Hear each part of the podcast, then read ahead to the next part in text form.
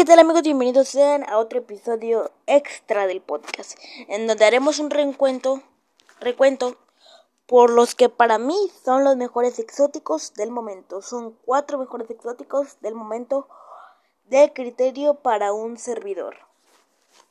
Número 4. Larry Miranda. Larry Miranda actualmente trabaja para Caos Lucha Libre, empresa Regio Montana, en donde últimamente le hemos visto en una sangrienta rivalidad con Dulce Canela. Y él quiere que culmine en un reto de cabellera contra cabellera.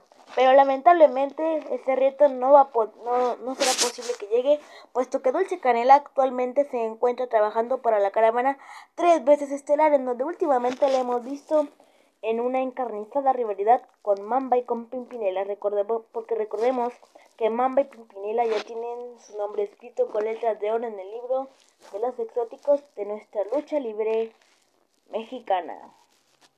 Número 2. Número 3. Dulce Canela. Dulce Canela también es un exótico que trabajaba para Caos Lucha Libre, en donde ahí dentro de Caos la vimos en una sangrienta rivalidad con Larry Miranda Incluso se pactó una fecha para el duelo de cabelleras, pero desgraciadamente tampoco va a poder ser, ya que Dulce Canela se encuentra trabajando, como ya lo dije, para la tres veces estelar.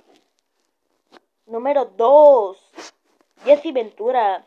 Jesse Ventura es un integrante de las Shotas y es un integrante que tiene hambre y sed de triunfo, en donde últimamente su carrera ha ido en ascenso.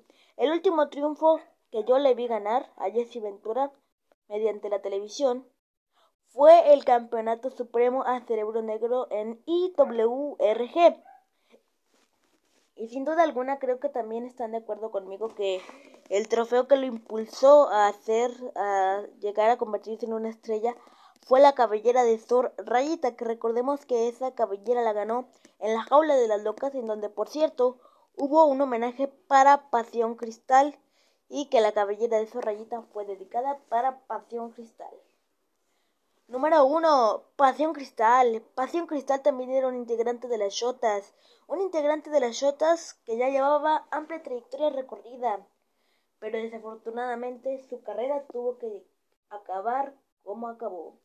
Los triunfos más reconocidos de Pasión Cristal en toda su carrera logística fue haberles quitado las cabelleras a los oficiales 911 y oficiales AK-47 junto con Jesse Ventura, la cabellera de Diva Salvaje, Sor Raimunda, que por cierto también ganó la cabellera de Sor Raimunda en una jaula de las locas.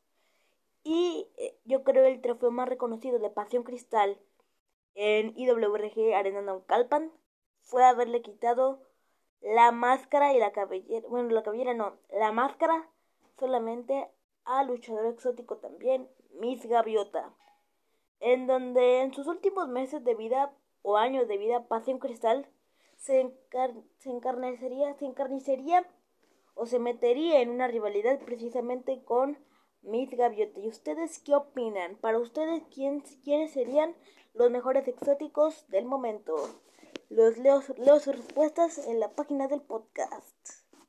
Ay, recuerden, a las 8 de la noche tenemos parte 5 y 6 de Rivalidades Clásicas. Su amigo del podcast los invita a que no se pierdan los episodios de Rivalidades Clásicas. Y su amigo del podcast los invita a que no se pierdan otro capítulo del podcast. Mucho más.